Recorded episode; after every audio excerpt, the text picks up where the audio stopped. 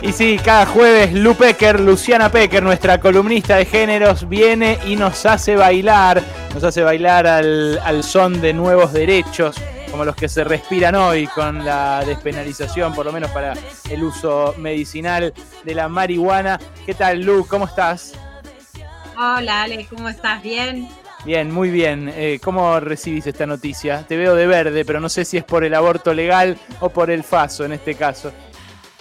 Bueno, siempre me gustan más los aceites. Con aceite todo va mejor, ¿viste? Eh. Pero combinado, combinado. Los derechos abren para, para quien le guste cada cosa. Exactamente. Bueno, hoy lamentablemente no, no estamos para, para bailes porque vamos a hablar de algo muy serio. Eh, hay discursos de odio y expresiones de odio en distintos planos de la sociedad, eh, pero esta semana eh, se vivió un capítulo complicado, Lu. Bueno, se vivió un capítulo complicado y por sobre todas las cosas la, la solidaridad y el abrazo a Noé, gran periodista de Pasaron Cosas, eh, que también vivió uno de los momentos complicados y es una de las periodistas, lo digo así me tapo para que no me rete mientras lo estoy diciendo, más emblemáticas y que además, es muy importante que muchas mujeres podemos decir cosas en espacios que son chiquitos. Decirlo en la televisión es más importante porque resuena más y entonces quienes como Noé lo pueden decir en espacios que inciden más en la opinión pública, también eso se vuelve fundamental, ¿no? Con seriedad periodística, con solidez, con mucho dato y por supuesto también con agallas para defender algunas ideas como las del aborto legal que bueno, son muy, digamos, a ver, no son muy discutidas, ¿no? Donde la violencia sistemática quita institucionalidad y democracia a los debates. En otros países, Ale, Sí, nosotros, eh, Lu, esto eh, cuando nos enteramos el fin de semana, lo que le hicieron a Noé, decidimos justamente esperar hasta este momento para tratarlo con la seriedad eh, con la que ameritaba. Cuéntelo usted si quiere, colega, directamente. Por supuesto. Justo nos la mutean, mira, ves cómo, la- Ahí cómo está, ahí está, ahí atacan.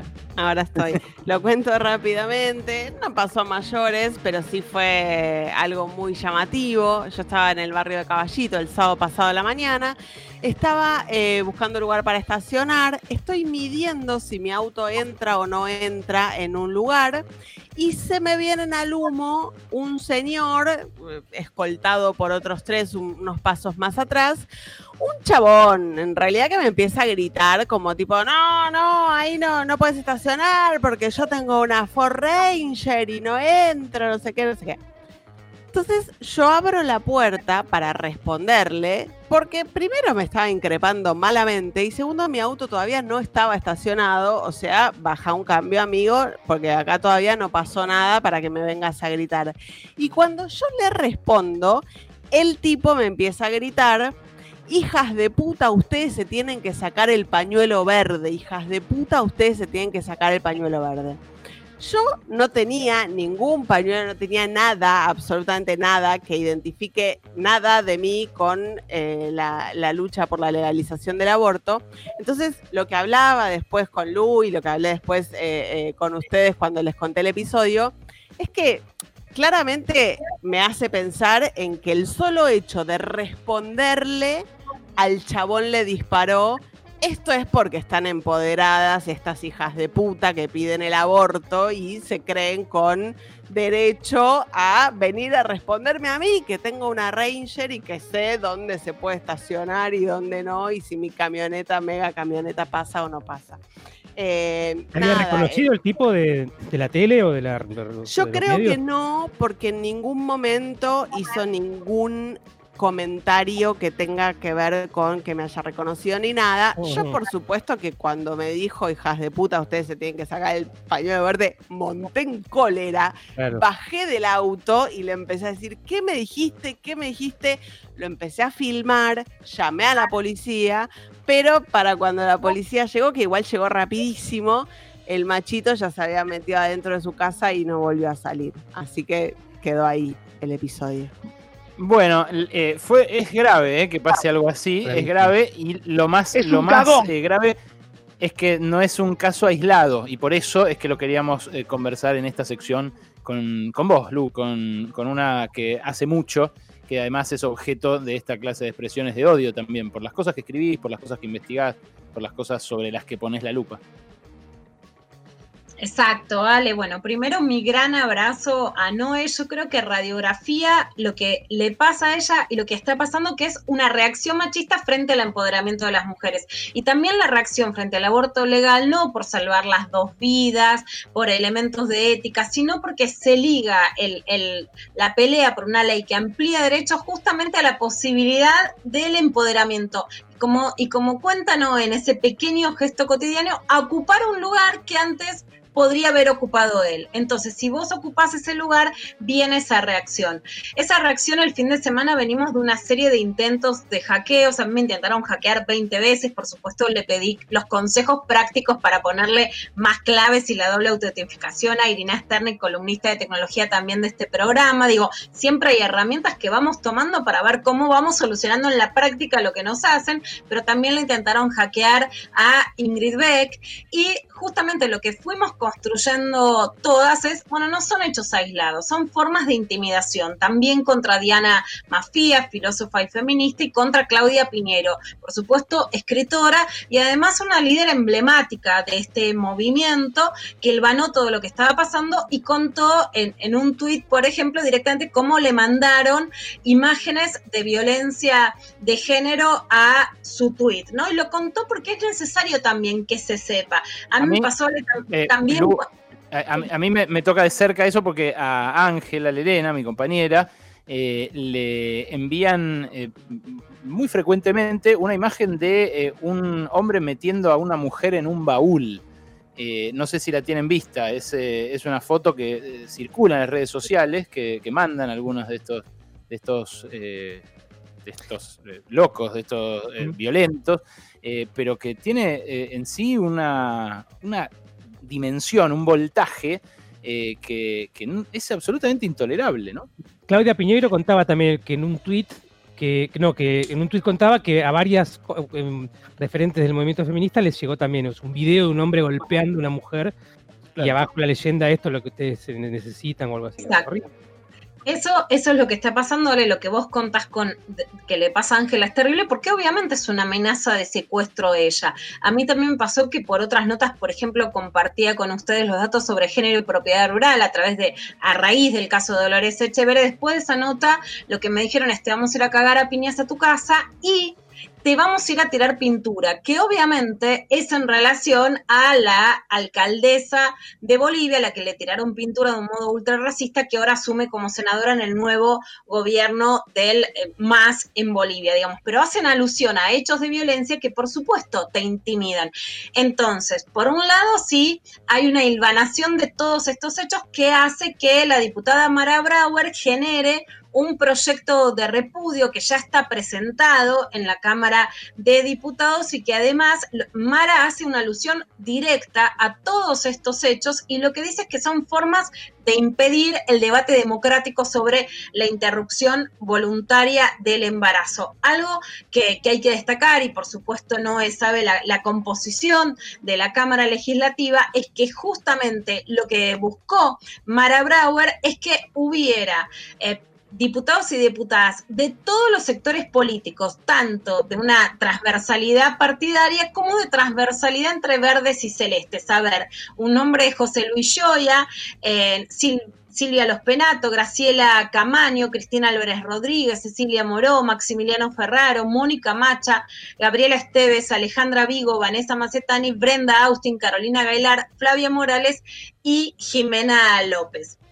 Por otro lado, el, anuncio de Vilma Ibarra en esta semana de la presentación en noviembre del proyecto de aborto legal, seguro y gratuito, también Vilma hace alusión a estos hackeos, amenazas, intimidaciones, porque justamente, sin lugar a dudas, está, se estaba intentando erosionar algunas referentes feministas de diferentes maneras en la incidencia en las redes sociales para ir agotando, digamos, a, través, digamos, no es en momentos en que a pesar de que hay una apertura en la cuarentena, no vas a tener un millón de personas en la vigilia, como sí pasó en el 2008, erosionar a ciertas referentes en las redes sociales puede disminuir muchísimo la incidencia en la, en la opinión pública. Esto, Lu, eh, evidentemente es, es, algo creciente. Yo no sé cómo se puede evitar. Denunciándolo es una forma, eh, que, el Parlamento tome cartas en el asunto es otra. Eh, la verdad que yo creo que en, gran medida son violentos, machistas, potenciales asesinos, potenciales agresores. pero también debe haber una porción de pibitos que no se dan cuenta de lo que están poniendo, ¿no? De, de, pibitos, no que no se dan cuenta, que, que, no se dan cuenta de la gravedad del acto al que se están sumando. Eh, yo no sé si ven ahí algo de rebeldía, si intuyen que de esta manera son más cancheros, si en determinados círculos se, ve como copado esto. ¿A, qué lo adjudicás vos? Porque es un tsunami, es, el, tono de la interacción en las redes es cada vez más violento en distintos planos eh, especialmente con las mujeres, eh, pero, pero muy alevosamente en estos últimos meses. No sé si la pandemia también habrá grabado. ¿Cómo, qué ves vos detrás? Mira, sin lugar a dudas, la pandemia agrava la situación de violencia contra las mujeres. Eso sin, ninguna duda están aumentando los femicidios y nos podemos referir a, distintos casos en ese sentido. Hay un informe que se presenta este lunes que de la Argentina lo hizo Sandra Char con Comunicar Igualdad, que lo que sí demuestra es que la violencia política la sufren periodistas, mujeres y varones, y vos lo sabés y la has sufrido, por supuesto, mi abrazo a vos con todo lo que te ha pasado. En el caso de las mujeres que lo hacen más grave, que hay un directo ataque por ser feministas, es el caso de Noé, de Ángela, de estas que además hacen política, deportes, digamos, que no son digamos, que no cubren solo temas de género, pero que son atacadas por defender causas de género, que hay mayores ataques al aspecto físico, y en este sentido sí me llama, que lo estuvimos hablando con el tema de la ropa, más liviano no, pero te puedo asegurar que a mí me han dicho unas barbaridades esta semana tremendas y duele, a mí por lo menos me duele y me duele mucho. Y sí, mira este dato, es mucho más fuerte en Argentina y en Uruguay el ataque por el aspecto físico que en toda América Latina, aún en países con violencia estructural más grave, ¿no? Como El Salvador, Venezuela, Colombia, etcétera. O sea, en mm. Argentina y en Uruguay tenemos una obsesión con, con el tema estético y físico muy alto. Y lo que sí dictamina esta investigación, que se hizo desde Colombia y desde Argentina, con apoyo de la UNESCO, es que esto inhibe la participación de las mujeres periodistas en las redes sociales. O sea, decimos, eh, no es nada, no pasó nada. ¿Por qué? Lo primero que hay que hacer es no decir no pasa nada. ¿Por qué? Porque después tiene incidencia directa. Si a vos te están poniendo un video donde te dicen que te pueden secuestrar, que te pueden matar, que te pueden tirar pintura, son muchas las que dejan de tuitear, postear, instagramear, hablar. Hoy la incidencia en redes sociales es muy alta para la labor periodística y es muy alta en algo muy importante, que es el cruce de personas que pueden no estar convencidas de una idea y que a través de las redes es más posible que les llegue que a través de los medios que en general escuchan ideas con las que están previamente de acuerdo. Entonces, lo primero es decir, está pasando esto, contar la noticia y contar que esto puede ser peligroso. Después yo siempre creo que hay herramientas para frenarlo, que lo tomen las organizaciones periodísticas, que el Estado forme fiscalías de investigación digital eh, más, más rápidas, por supuesto. Digo, puede haber organizaciones, eh, de hecho sí detectaron también en, en Twitter, por ejemplo, en algunos países estos ataques se están haciendo desde el Estado no es el caso de la Argentina, sí es el, el, ataque, por ejemplo, a Carmen Aristegui en México, a pesar de ser un gobierno supuestamente progresista de López Obrador, los ataques a los trolls, el call center, que en algún momento sí lo tuvo del Estado, sale desde el financiamiento público. Entonces, bueno, en ese caso es más grave. No es la situación actual de Argentina, podría haber sido y puede volver a ser, eh, pero sí hay diferencias. Y para mí sí también las fiscalías, yo he denunciado varias veces denuncias, hay una fiscalía en la Ciudad de Buenos Aires, pero te ponen muchas trabas. Entonces, para que realmente se pueda detectar de dónde viene esto, tiene que ser más rápido decir, eh, yo he recibido, eh, por ejemplo, amenazas de neonazis, decir, bueno, y te ponen trabas para que averiguar simplemente, de, detectar cuál es el IP desde dónde sale. Creo que esto hay que pedir que se agilice, porque después, si en esta semana vimos, hay muchos casos de acoso en las redes que se transforman en femicidios o en tentativas de femicidio. Te referís a lo que pasó en el gimnasio, ¿no? Eh, que había tenido justamente amenaza previa eh, a, estas dos profesoras. un acto, bueno, que, también analizaste estas últimas horas. Exactamente, Ale, me refiero a lo que pasó con Julieta Antón, que lo que quiero decir es, por un lado hay que decir, bueno, no todos los casos de acoso, amenazas de intimidaciones o de sentirte incómoda, que era lo que sentía Julieta Antón, van a terminar en un hecho tan grave. Pero no hay que decir, es la cuarentena en el sentido como si se hubiera, como si se hiciera una apología a la idea de es locura. No, es una violencia de género exacerbada. Ahora, cuando se dice por qué no denunció antes Julieta Antón, el caso más paradigmático es lo que pasa con la profesora de inglés en Tucumán, que lo había denunciado a quien sí termina siendo su femicida, Paola Tacacho, y que la justicia lo archivó el, el, caso y que además el magistrado Francisco Pisa, que ahora pidió jubilarse para que no le saquen, bueno, los beneficios que le da haber sido juez por un posible juicio político, no solamente archivó la causa que terminó con el asesinato de Paola, sino que además en el papeleo burocrático, el asesino conoció el teléfono de ella por la que le acosó todavía más a través del papeleo de la justicia. O sea, la verdad es que en este caso el asesinato es responsabilidad judicial de forma directa, ¿no? Y en Tucumán hay una situación política que te doy el último dato, muy complicada, por lo que hoy se anunció la formación de la mesa contra los abusos del poder político, en las causas del senador José Alperovich, de licencia pero todavía senador, el, legislador provincial Ricardo Bussi, el intendente de Fama y Ya, José Orellana, que es una vergüenza que tiene una condena por abuso sexual a una empleada del Congreso, y al vocal de la Corte Suprema de Justicia de la provincia, Antonio Estofán. Es esto, es lo que dice Luciana Pecker. Eh, las amenazas son amenazas, pero eh, a veces pasan al acto y la verdad, la verdad eh, son cada vez más violentas en las redes. El discurso de odio no es algo inocuo, es algo que se está agravando y por eso le dedicamos este ratito. Gracias, Luz. Te esperamos el jueves que viene. Hasta el jueves.